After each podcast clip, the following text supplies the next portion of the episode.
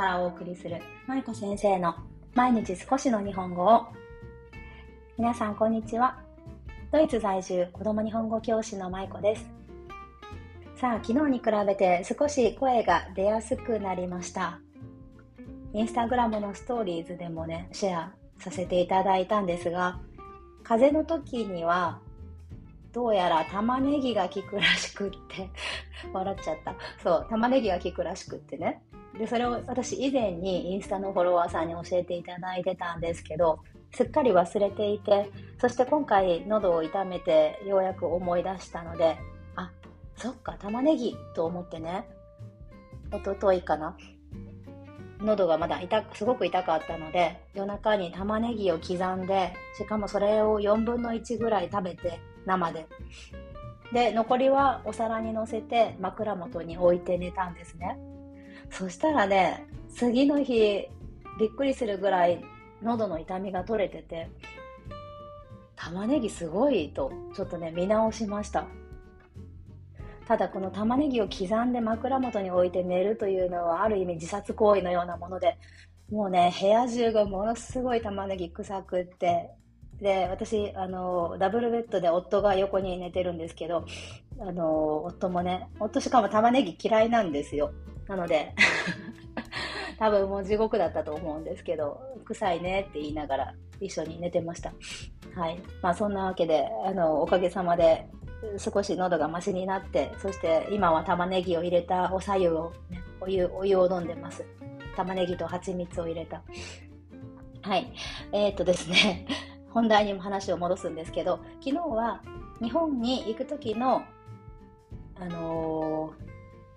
何でしたっけ？入国情報をお話しさせていただいたんですが今日は日本から出国する時の情報まあ、情報というかね、私が体験したことについてお話をさせていただきたいなと思います。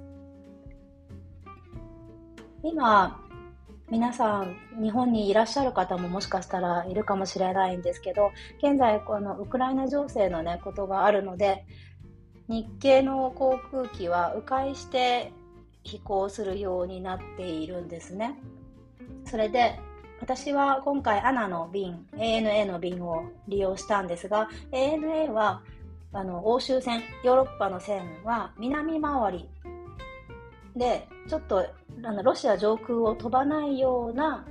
航路で飛んでいくんですね。なので通常だったらフランクフルトと羽田の間って13時間とか14時間とかそれぐらいで飛ぶんですけど、そのちょっと南回りで少し遠回りしていくので、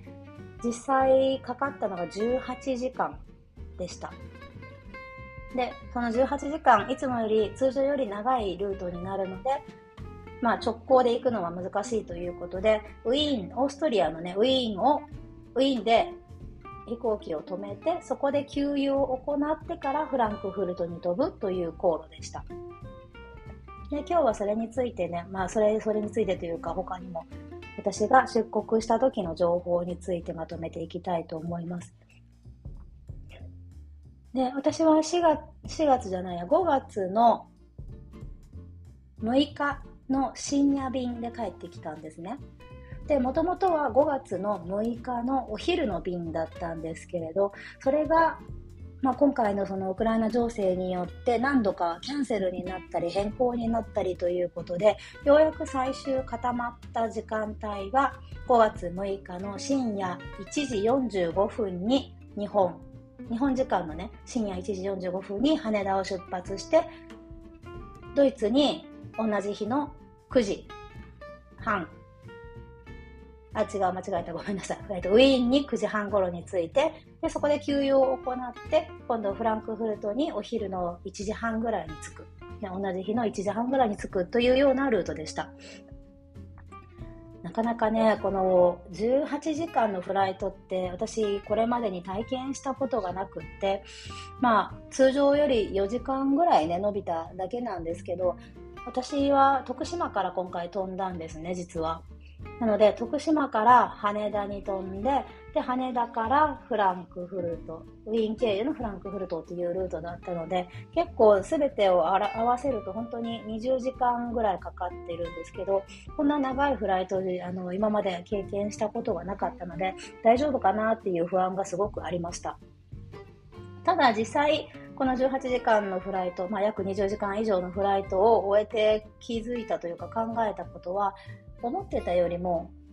うん、苦痛じゃなかったなっていうことだったんですね。っていうのは、最初に、まあ、深夜便だったというのが大きかったと思うんですけど、夜の、まあ、2時ぐらいに1時45分に出発をして、で、それで、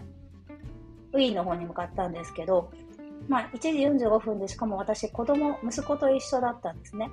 夫は先にドイツに帰国していたので、息子、5歳の息子を連れて2人で深夜便に乗るという形だったんですけど、でも息子がもう夜中なのでね、もうかなりやっぱりしんどくて眠たくって、で、まあ、飛行機に乗る前にも羽田空港で仮眠を1時間ぐらいかな、取って、で、飛行機に乗ってからも最初ちょっとあの飲み物が出てくるじゃないですか。で、その飲み物の提供が終わった後はもう爆睡してくれて、だいぶ4時間、5時間ぐらいかな、続けて寝てくれました。なので、まあそういったこともあってね、最初の、その、羽田からウィーンの間っていうのは10時間ぐらい乗ってたんですけど、全然、あ、10時間、14時間か、ぐらい乗ってたんですけど、全然、なんか、うん、思ってたよりしんどくなかったんですよね。そう、それでウィーンで給油をしました。で、ウィーンでの給油中なんですが、この、ちょうど約3時間ちょっとだったかな。かかったんですけど、でもこの間は、あの、お客さんは飛行機から降りることができないんですね。なので、私たちも飛行機の中で待機するという形で、3時間ちょっとを過ごしました。飛行機の中で3時間も待機したしたことなんて 今までなかったんでね、なんかどんな風になるのかなっていうことを考えてたんですけど、意外とね、あの、思ってたよりは快適だ、快適だったんですね。で、どういう過ごし方をしたかというと、まずウィーンに着いてから、あの、3時間ぐらいなんですけど、えー、と CA さんたちがね、交代をするんです。長時間のフライトだから長すぎるのでね。なので、あの、私たちはこれから降りますので、あとは、あの、次の方に引き継ぎますっていうようなアナウンスが入って、そしてウィーンに到着する1時間前ぐらいに、あの、ビニールの袋に入ったバッグを1人1つずつ渡されたんですね。で、そこには何が入っていたかというと、中にはお水と、ペットボトルのお水と、あとカントリーマアム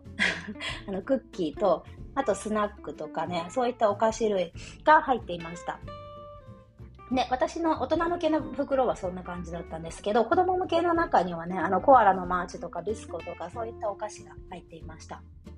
つまり、その、ウィーンに着いてからすぐはサービスがね、提供できないので、なので多分まあこれを食べてしのいでくれ ということだったと思うんですけど、なんかそういったちょっとした心遣いというか、そういうのもありがたいなと思って、ウィーンについてから黙々と食べていたんですね。で、間もなくして、あの、乗務員さんの交代が始まって、で、また日本人の CA さんたちがたくさん乗ってこられて、で、あと飲み物の提供があって、という感じでしたね。ただこのウィーンの3時間ちょっとの間に給油をするんですけど、給油が始まったのがウィーンを出る30分ぐらい前だったんですね。なので最初の2時間半は何も起こらないままずっと 座ってるという状態で、で、2時間半ぐらい経ってから給油が始まりました。なので最初の2時間半は何をしているのかよくわからないんですけど、まあいろいろとね、こう順番というか段取りがあるんだと思うんですけどね。そう。で、ただこの3時間の間も、お手洗いだったりとか、あと、モニターですね。座席の前のモニターも自由に使うことができるんですね。なので、まあ、私たちはその映画を見たり、アニメを見たりしながら、ゆっくり過ごしました。で、ウィーンを出てからは、まあ、1時間ぐらいで、フライトでフランクフルトに着いて帰ってきたという流れでした。ドイツに入ってからなんですけどね、ドイツに入るとき、私、コロナの検査とかそういったものはどういう書類が必要になるのかなと思っていろいろ調べてたんですけど、あんまりなんか特に何も必要ないということで、特に準備していかなかったんですね。昨日お話しした入国の時に持っていたワクチンパスのコピーだとか、あとまあ、なんだろう、パスポートのコピーとかそういったものはもちろん持ってたんですけど、それ以外に特に準備をしていなかったんですが、入国の時はね、本当にね、一切確認されませんでした。コロナ関係のこともそうだし、私の在留カードは見せましたけど、それぐらいかな。まあ、あとパスポートとかね。そういったあの通常と変わらないものの提示だけで、あとは何もコロナ関係は求められなかったんですね。のワクチンはどうかとか、PCR 検査をしたかとかいうのもなくて、口頭でのチェックもありませんでした。ただ、アナでカウンターで、あの、何でしたっけ荷物をね、最初預けるときに、えっ、ー、と、あれですね、ワクチンパスの、えーと、携帯の画面を見せました。それだけかな。まあ、なかなか今ね、その世界の情勢というか、ウクライナ情勢が大変なので、なかなかいつも通り日本に帰るっていうことができなかったんですが、それでも所要時間がすごく長い中でも、ちゃんとこうやってしてフライトを飛ばしてくださってる航空会社の皆さんとか、あと、ね、深夜便ですごく大変だし、長い時間だし、大変だったにもかかわらず、すごい、やっぱり日本のサービスってすごいなと思わせてくださった CA の皆さんとか、ね、あの地上で働いていらっしゃる皆さんには本当に感謝しています。え、やっぱりもう日系の飛行機しか乗れないなと今回 改めて思いました。皆さんはいつも日系の飛行機で日本には帰国されてますか？私ね、以前は、えっ、ー、とね、ルフトハンザで帰ったんですよね。で、別にルフトも悪くはないんですけど、やっぱり言葉が通じるってすごく大きいなと今回思ったんですよね。そして、まあ、言葉が通じてもサービスの質が違うというか、日本のホスピタリティって本当にあれは日本独特のものですよね。なので、まあ、そういった温かさも感じながら、まあ、18時間のフライトを終えて帰ってきました。はい。まあ、次回帰る頃はね、またいつ、次はいつ帰るかわかんないんですけど、次回帰る頃には多分このコロナの PCR 検査だとかワクチンパスとか、まあ、ワクチンパスぐらいはあるかもしれないけど、ね、もう少し緩和されてるといいなと思います。それから日本に帰られる方のね、少しでも参考になればいいなと思います。はい。そんなわけで、日本に、日本じゃないや、ドイツに帰ってきて、だんだんとドイツ人っぽく、ドイツ人にはなってないけど、ドイツ人の生活っぽくなってきて、まあ、どっちもね、良し悪しはあるんだけどね、あの、うん。まあ、ドイツはドイツでいいところがたくさんあるなと思いながら日々過ごしています。はい。ということで、明日はまた、明日何曜日？火曜日、水曜日、木曜日。はい、明日はまたね、あの違う話題で日本の帰国の時にいろいろ感じたことなどをお話ししていきたいと思います。では明日もお楽しみに。今日も最後までお聴きいただきありがとうございました。そして聞きづらい声ですみませんでした。舞子先生の毎日少し日本語、少しの日本語を引き続き一緒に頑張っていきましょう。ほな、また明日。